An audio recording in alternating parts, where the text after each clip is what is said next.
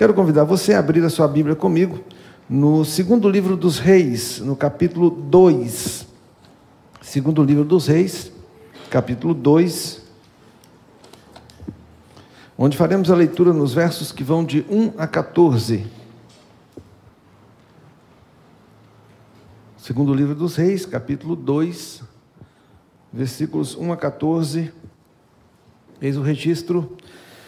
Quando estava o Senhor para tomar Elias ao céu por um redemoinho, Elias partiu de Gilgal em companhia de Eliseu. Disse Elias a Eliseu: Fica-te aqui, porque o Senhor me enviou a Betel. Respondeu Eliseu: Tão certo como vive o Senhor e vive a tua alma, não te deixarei. E assim desceram a Betel.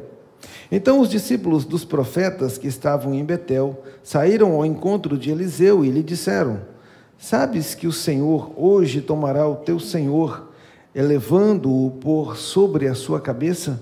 Respondeu ele: Também eu sei. Calai-vos.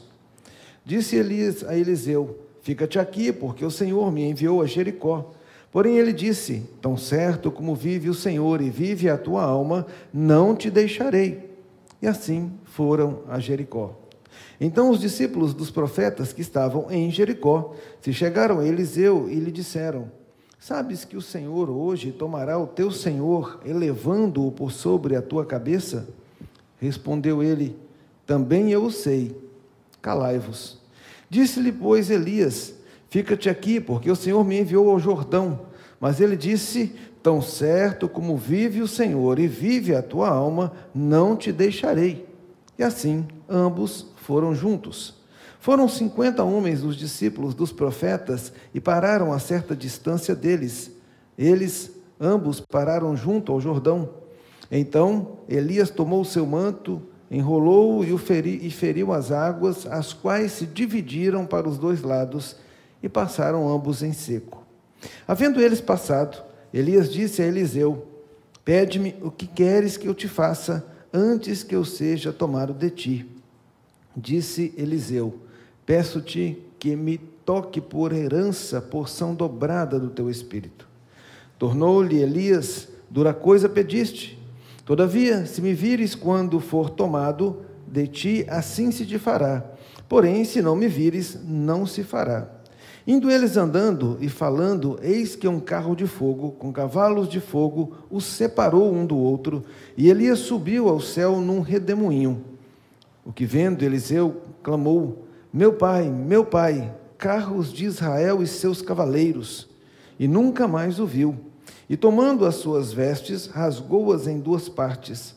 Então levantou o manto que Elias lhe deixara cair, e voltando-se, pôs-se à borda do Jordão.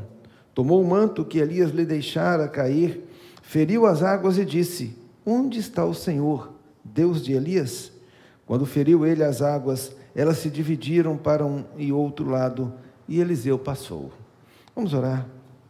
Senhor, nós lemos na tua palavra a história de homens que o Senhor moveu no passado e que usou para abençoar a tua nação em Israel. Ó Deus, nós pedimos hoje que a história destes homens registrada na tua palavra, mas principalmente os feitos do Senhor, impactem a nossa vida e nos façam viver ainda mais na tua presença, na comunhão com o Senhor, enfrentando os dias maus, aguardando a volta do nosso Salvador. Pedimos-te isso, Pai, na mediação de Jesus. Amém. Amém. No texto que nós lemos na liturgia, pastor Samuel nos conduziu na leitura, registrado em Lucas capítulo 18, um cego ouvindo o turbilhão, ou seja, o barulho de muita gente andando, soube que aquela grande movimentação na cidade, e era a cidade de Jericó, se dava pelo fato de Jesus estar na cidade naqueles dias. E quando ele então tem essa informação, ele clama para que o Senhor Jesus olhasse para ele. É nesse momento que Jesus, aproximando-se, pergunta: Que queres que eu te faça? Essa é a mesma pergunta que nós encontramos no texto que acabamos de ler, na relação de Elias com seu discípulo Eliseu. No versículo 10, nós lemos, desculpe, no versículo 9, nós lemos isso. Peço-te que me toque por herança, é a resposta. Mas ele perguntou: O que queres? O que queres antes que eu seja tomado de ti?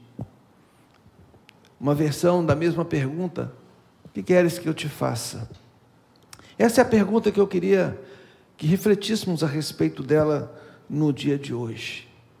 Nós vivemos numa sociedade de consumo, vivemos numa sociedade de desejos, de anseios, vivemos numa sociedade de vontades, e não é só do século 21. Sempre foi assim. O homem sempre teve desejos, o homem sempre teve vontades, o homem sempre quis alguma coisa. Há uma história, e quem nunca ouviu falar, da lâmpada onde Aladim esfregando aquela lâmpada, dela saía um gênio e lhe conferia três desejos. O que você quer? Escolha três desejos. E você já deve ter visto pessoas respondendo esta pergunta das mais diversas maneiras. A mais engraçada para mim, que sou mineiro, é daquele que pediu uma carroça de queijos, uma segunda carroça de queijos e, é claro, o terceiro pedido, mais uma carroça de queijos. Esse é o mineiro fazendo o pedido. O que queres que eu te faça? Agora não é um gênio que saiu de uma garrafa. Mas você está na presença de Deus, como aquele cego estava na presença do Senhor lá em Jericó. E ele ouviu de Jesus, não de um gênio. Ouviu do Criador do universo, ouviu do Deus encarnado que habitou entre nós. O que queres que eu te faça? Quando o Senhor Jesus nos ensina a orar, e quando ele diz que em seu nome podemos pedir qualquer coisa que o Pai nos conceda, ele está dizendo a nós a mesma coisa, ou está fazendo a nós a mesma pergunta: O que queres que eu te faça? Tudo quanto pedirdes em oração, crendo, recebereis. Talvez a gente se esqueça disso na correria do dia a dia. Talvez nos esquecemos do que é a oração, que é a possibilidade de estar diante de Deus, de conversar com Deus e de ouvir de Deus: o que queres que eu te faça? Para o cego, a resposta era a mais óbvia possível: que eu torne a ver. Era isso que o cego queria, era tudo que ele queria, voltar a enxergar. Outras respostas encontramos ao longo dos registros bíblicos, quando nós olhamos para outras pessoas, como Tiago e João, que tiveram na presença do Senhor Jesus a oportunidade de pedir a Ele o que quisessem, e eles então pediram: Senhor, dá-nos que nos assentemos, um à tua direita e outro à tua esquerda, quando o Senhor vier no teu reino. É isso que eles pediram. E Jesus disse a eles: Vocês não sabem o que estão pedindo. Em outra ocasião, Herodias, a filha de Herodias, estava diante do rei, dançou lindamente diante do rei, e quando o rei disse a ela: Peça o que você quiser, até o meu reino, e eu te darei e ela pediu a cabeça de João Batista. Salomão teve a mesma pergunta da parte de Deus: O que você quer? Pode pedir o que você quiser. E Salomão pediu sabedoria para governar o povo do Senhor. Certa mulher, Ciro Finícia, aproximou-se de Jesus, e esse registro agora está em Mateus capítulo 15 e também pediu a Jesus alguma coisa, e Jesus disse a ela: Não é lícito tirar o pão da boca dos filhos e dar aos cachorrinhos. Como quem diz, você é alguém que não pode pedir o que quiser. E aquela mulher então disse: O senhor tem razão, mas ninguém impede os cachorrinhos de comer das migalhas que caem da mesa. Eu só quero as migalhas. O que nós pedimos a Deus? Tiago escreve que nós pedimos e não recebemos porque pedimos mal. Pedimos para esbanjar nos nossos próprios deleites. Ou seja, pedimos para o nosso próprio benefício, para o nosso benefício pessoal. Pedimos pensando só em nós mesmos. E quando nós olhamos para os pedidos que vimos aqui ao longo da, das citações que eu fiz, Observamos a diferença entre aqueles que pediram algo para benefício próprio, para se deleitar, simplesmente para ter mais, ou para agradar um desejo amargo do coração, como a filha de Herodias. Enquanto encontramos outros que pediram para que fossem bênção na vida de alguém, para que pudessem ter a sua vida na presença do Senhor de alguma forma melhorada. Como pedimos ou o que pedimos? O que queres que eu te faça? Eu queria que você agora se imaginasse ouvindo como exatamente é Deus te dizendo o que você quer e o que você pediria a Jesus nesse momento. O que você pediria a Deus nessa hora? O que queres que eu te faça? Bom, voltemos à história de Elias e Eliseu. Elias tinha um discípulo, Eliseu, que caminhava com ele, e Elias diz a Eliseu: Pede-me o que queres que eu te faça antes que seja tomado de ti. Quando nós vemos a partir do versículo 1 do capítulo 2, a narrativa começa informando que havia já um conhecimento, que Deus havia dito que naquela, naqueles dias Elias seria tomado, não estaria mais entre eles. Eliseu então começa a andar junto de Elias, mais próximo ainda, para que pudesse aproveitar dos momentos que tinha junto ao seu discipulador, ao seu mestre. Até que chega o um momento em que ele diz: O que você quer, Eliseu? Eu estou perto do momento de partir, então pede-me o que você quiser. E ele disse: Peço-te que me toque por herança porção dobrada do teu espírito. Talvez você já possa ter sido também, ter se equivocado também, quando algumas pessoas dizem que esse espírito do qual eh, Elias está oferecendo, o que Eliseu vai pedir a Elias, fosse o Espírito de Deus. E assim ele seria mais espiritual. Mas preste atenção, se você for no original hebraico, e nem todos têm esse acesso, você encontrará o que é aquilo que no português te ajuda a entender. A palavra Espírito deve estar na sua Bíblia, começando com letra minúscula. Isso quer dizer que não está se referindo ao Espírito de Deus, não está falando do Espírito Santo de Deus, porque não há essa questão de porção dobrada do Espírito de Deus, como alguns pedem. Aliás, o que a Bíblia ensina sobre o Espírito de Deus é que nós devemos transbordar dele. E pode dobrar, triplicar, isso não importa. Devemos transbordar dele mais do que nos embriagarmos com vinho, ou seja, estarmos mais cheios do Espírito Santo de modo que ele nos controle, como a bebida controla alguém que se embriagou com ela. Esse é o texto que fala da ação do Espírito Santo na nossa vida. Esse texto agora de Reis não fala disso. Fala de um discípulo que está junto do seu mestre e que o seu mestre pede, diz a ele: pede o que você quiser. E ele então diz: Eu quero porção dobrada do teu espírito. E aqui se refere àquilo que Elias era enquanto homem. Aquele mesmo que vamos ler no Novo Testamento era homem como nós, sujeito aos mesmos sentimentos, aos mesmos medos.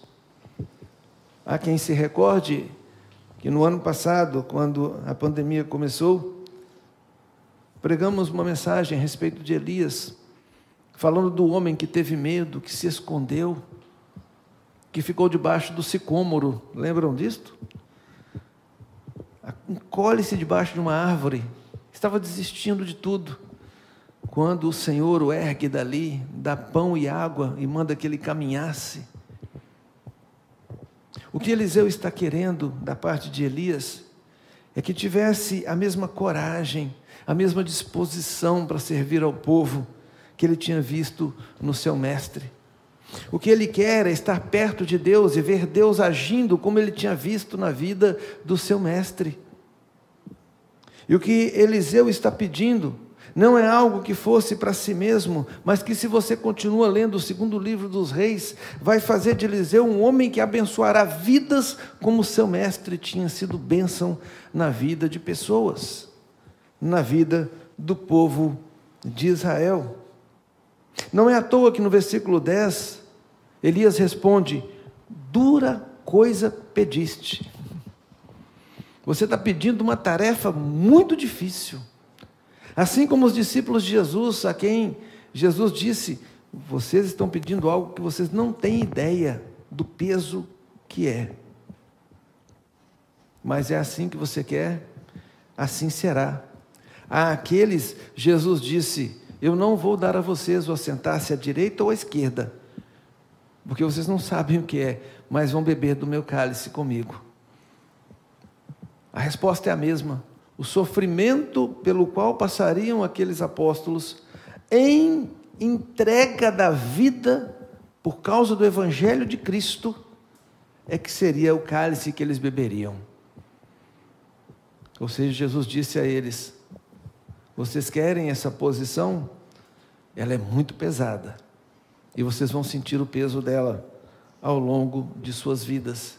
E foi assim que Tiago e João viveram para o serviço do Senhor.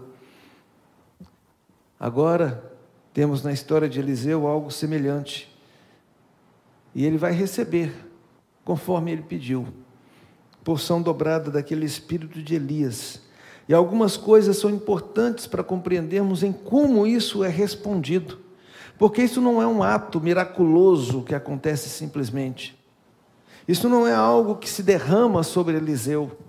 Mas preste atenção ao texto e olhando um pouco para a história, e nós veremos como é que isso se dá. E se você diz ao Senhor, quando Ele te pergunta o que queres que eu te faça, se você tiver um coração que não esteja preocupado em se esbanjar na resposta, em se deleitar naquilo que ganhou, mas se você estiver como Eliseu, se você estiver como outros disposto a receber do Senhor o que Ele te dará, para que isso seja bênção nas vidas de alguém, ou na vida de alguém, você será atendido. Sobre a oração, uma vez alguém me perguntou, pastor, como é que é esse negócio? Que eu vou pedir o que eu quiser e Deus vai me dar? Falei, Sim, é isso que está escrito na Bíblia. Mas sabe quando é que isso vai funcionar? Quando você puder dizer, já não sou eu quem vive, mas Cristo vive em mim. E a vida que agora eu vivo na carne, eu vivo para a glória do Senhor. Quando você estiver vivendo assim, você vai pedir qualquer coisa e Deus vai te dar, porque você não pedirá qualquer coisa. Essa é a verdade. Salomão pediu sabedoria porque sabia da grande responsabilidade que teria para governar o povo de Deus e da grande dificuldade que isso seria. O Senhor Jesus disse aos seus discípulos que quem quisesse ser o maior, podia pedir, lembrando-se que ser o maior queria dizer ser o menor, queria dizer ser aquele que serviria a todos os outros. A sociedade tem nos ensinado o contrário disso. O mundo mesquinho e o nosso coração, muitas vezes enganoso, nos leva a pensar que temos que ter mais para nós mesmos. É por isso que Tiago escreveu que nós pedimos mal. Olha o que acontece então na conversa e na caminhada de Eliseu e Elias. A primeira coisa você já começa a ver antes mesmo do pedido. A partir do versículo 1 do capítulo 2, por três ocasiões, em três situações diferentes. A primeira indo a Betel, a segunda indo a Jericó, a terceira indo ao Jordão. Elias disse a Eliseu: Fica aqui, fica aqui, enquanto eu vou lá. E Eliseu disse: De maneira alguma. O senhor vai, eu vou junto. Você vai, eu vou junto seguir os passos, aprender com aquele que está caminhando. O que aconteceu com Eliseu, o homem que ele foi posteriormente enquanto profeta em Israel, tem a ver com o discipulado que ele recebeu da parte de Elias. Tem a ver com o caminhar junto com Elias, com o andar ao lado de Elias, com o ver o que Elias fazia, para saber o que ele estaria pedindo.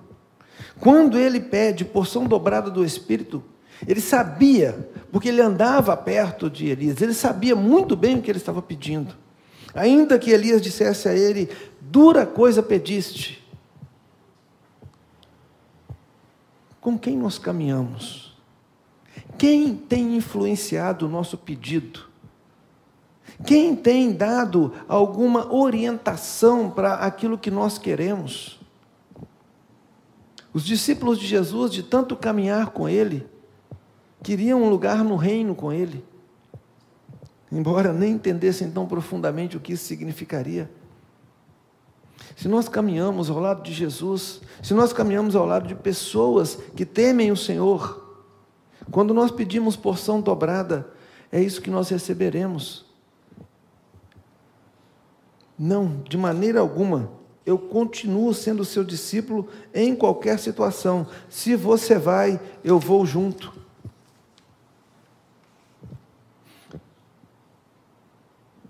Alguém há que diga assim, pastor, quando eu estou pregando o Evangelho, eu digo para as pessoas, para elas não olharem para mim. Eu mostro Jesus e digo, olhem para Jesus, não olhem para mim. Paulo disse assim: Sede meus imitadores, como eu sou de Cristo. A quem você tem imitado? Se essa pessoa dissesse a você o que você quer, você pediria a ela: Eu quero o dobro do seu espírito, eu quero o dobro dessa sua disposição em servir ao Senhor, eu quero o dobro dessa disposição de fazer bem a alguém, de ser útil de alguma maneira. Se o Senhor Jesus chega para mim e para você e diz o que você quer, nós dizemos: Jesus, me capacita. Eu tenho andado com o Senhor, tenho visto as bênçãos do Senhor na vida das pessoas. Eu quero que o Senhor me capacite para ser ainda mais bênção. Que os meus dons e os meus talentos sejam ainda mais úteis. Que os meus dons e talentos abençoem ainda mais as pessoas. Com quem você tem andado? Segundo aspecto é a atenção no olhar que Eliseu dispensava ao seu mestre Elias. A condição que Eliseu recebeu para que o espírito de Elias estivesse sobre ele era que você esteja comigo quando o Senhor me tomar. Ou seja, não me deixe, fique de olho, fique atento. Eliseu viu tudo e foi abençoado. Para onde estão voltados os nossos olhos? O que nós estamos olhando? Como está a nossa vigilância em relação àquilo que vai ocupar o nosso coração? Em João, no capítulo 11, versículo 40, você lê o seguinte: Se creres, verás a glória de Deus. Temos buscado ver a glória de Deus. Esse é o principal objetivo da nossa vida, esse é o principal alvo da nossa vida, ver Deus glorificado. Era isso que Eliseu deveria acompanhar para buscar ver em Elias, ver a glória de Deus. Atos, capítulo 9, versículo 18.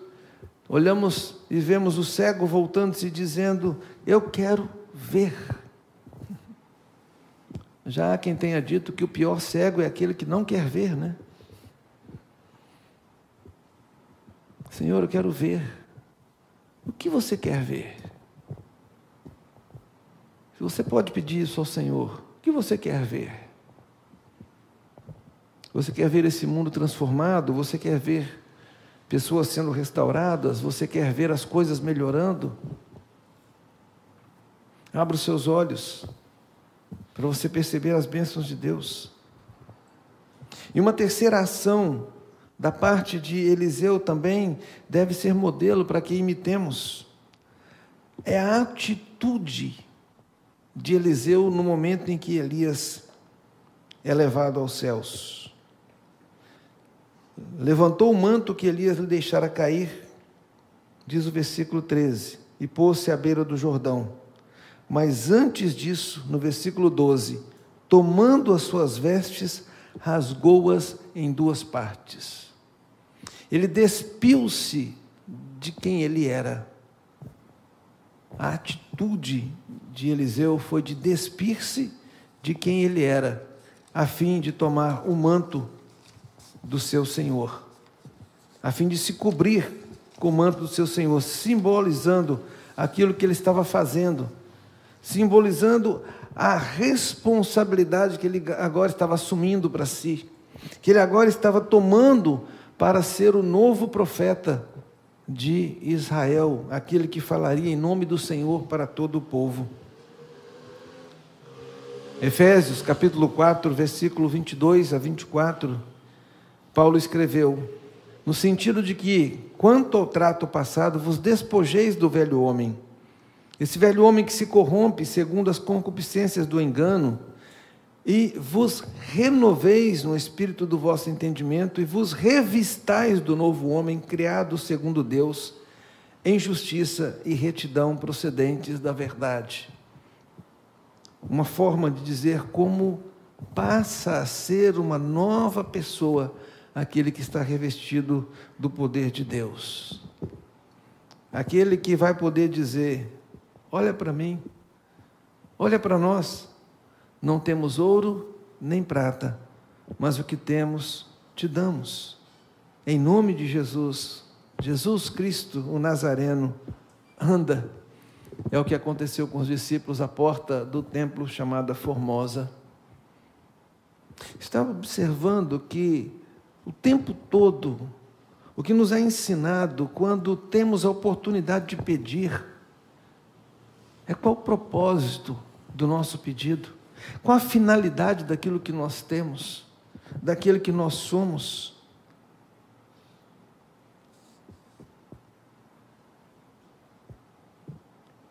Pede o que quiseres e te será feito. O que queres que eu te faça? Seja a área da sua vida, ou seja a área da sociedade em que você está colocado nessa vida, qual o propósito? Pedir alguma coisa ao Senhor, de ter ou de ser alguém. Você é capaz de estar pronto a se despir para que isso que você receba esteja a serviço de Deus? Eliseu, na sequência do livro do segundo livro dos reis, será o profeta em Israel, aquele que vai falar em nome do Senhor e trazer as mensagens de Deus ao povo. Eliseu será aquele que vamos ouvir história como a multiplicação do azeite da viúva, como a derrota do povo moabita. Vamos vê-lo fazer flutuar um machado. E há uma série de milagres mencionados, feitos posteriormente por esse homem, todos com a finalidade de abençoar vidas e engrandecer o nome de Deus. Olhe para os discípulos de Jesus, e você verá aqueles que recebendo de Jesus o que ele lhes entregou, recebeu principalmente a ordem: ide agora vocês e façam discípulos, ensinando-os a guardar tudo aquilo que eu entreguei a vocês. Aqueles homens que tiveram o privilégio de caminhar com Jesus, agora tinham a responsabilidade de multiplicar aquilo que Jesus tinha, tinha dado a eles. O próprio apóstolo Paulo é aquele que vai fazer novos discípulos. É aquele que vai agora abençoar vidas a ponto de entregar a sua vida por amor ao Evangelho. E olhe para as vidas daqueles grandes homens e mulheres, e você notará algo em comum. Você notará que tudo que eles receberam do Senhor foi colocado a serviço de alguém. Tudo que eles tinham, tudo que eles eram, foi colocado a serviço do Senhor. Talvez o seu pedido esteja nesse momento, quando lá no começo eu te fiz a pergunta, não numa carroça de queijos, mas quem sabe na sua carreira acadêmica, onde você quer concluir e se formar. Quem sabe na sua carreira profissional, onde você quer galgar uma função, um cargo, onde você quer melhorar profissionalmente. Quem sabe esteja no aspecto de uma casa melhor, de um veículo melhor, quem sabe esteja em mais recursos, a pergunta que se faz é: o que eu farei com isso? Para que eu quero isso? Quando Deus me diz: o que queres que eu te faça? Senhor, eu quero ser um profissional melhor, para eu abençoar mais pessoas com a minha capacidade. Senhor, eu quero ter um veículo melhor para estar a serviço teu. Eu quero ter uma casa maior para eu poder receber pessoas na minha casa e falar de Jesus para elas. Eu quero me formar, eu quero completar a minha carreira acadêmica, porque eu quero ser um profissional na sociedade que abençoe vidas e ser um profissional crente, onde eu vá pregar o Evangelho. Por isso, Senhor, que eu quero passar no Enem. É por isso que eu quero fazer minha carreira, minha, meu curso superior. O propósito é que faz a grande diferença entre pedir bem ou pedir mal.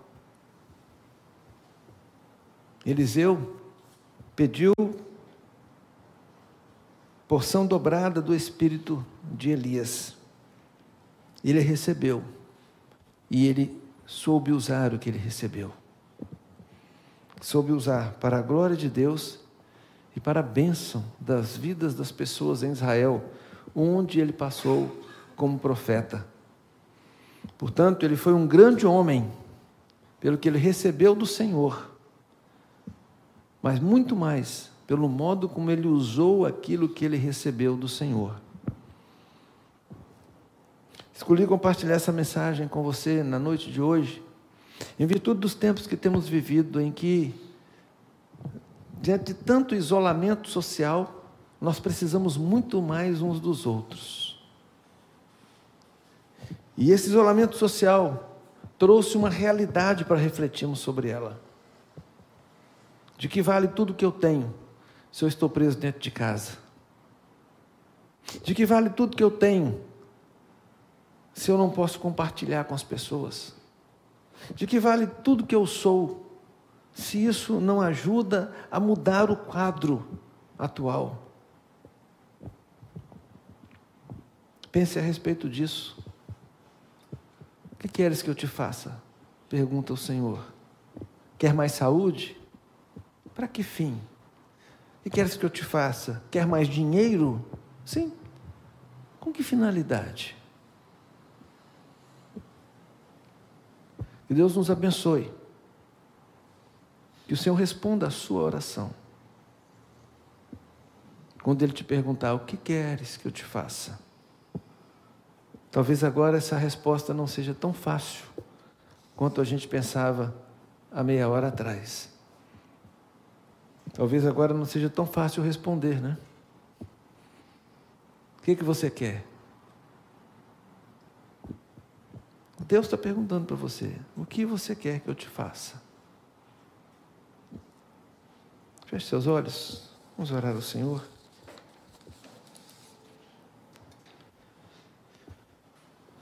Senhor, o que temos, o que somos, vem de Ti e deve ter um propósito.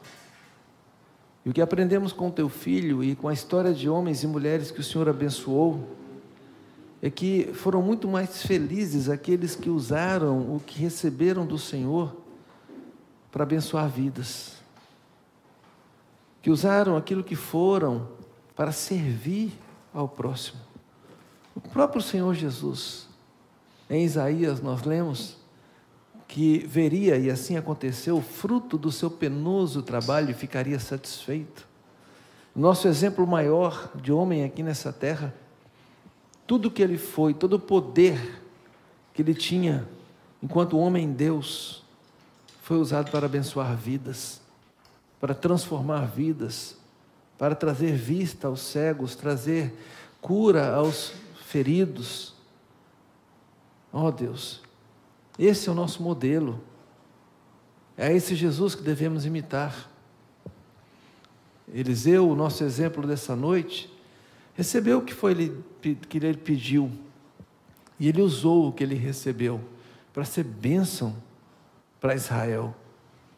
Ensina-nos, Senhor, a pedir e ensina-nos a usar aquilo que recebemos do Senhor para ser bênção na vida das pessoas.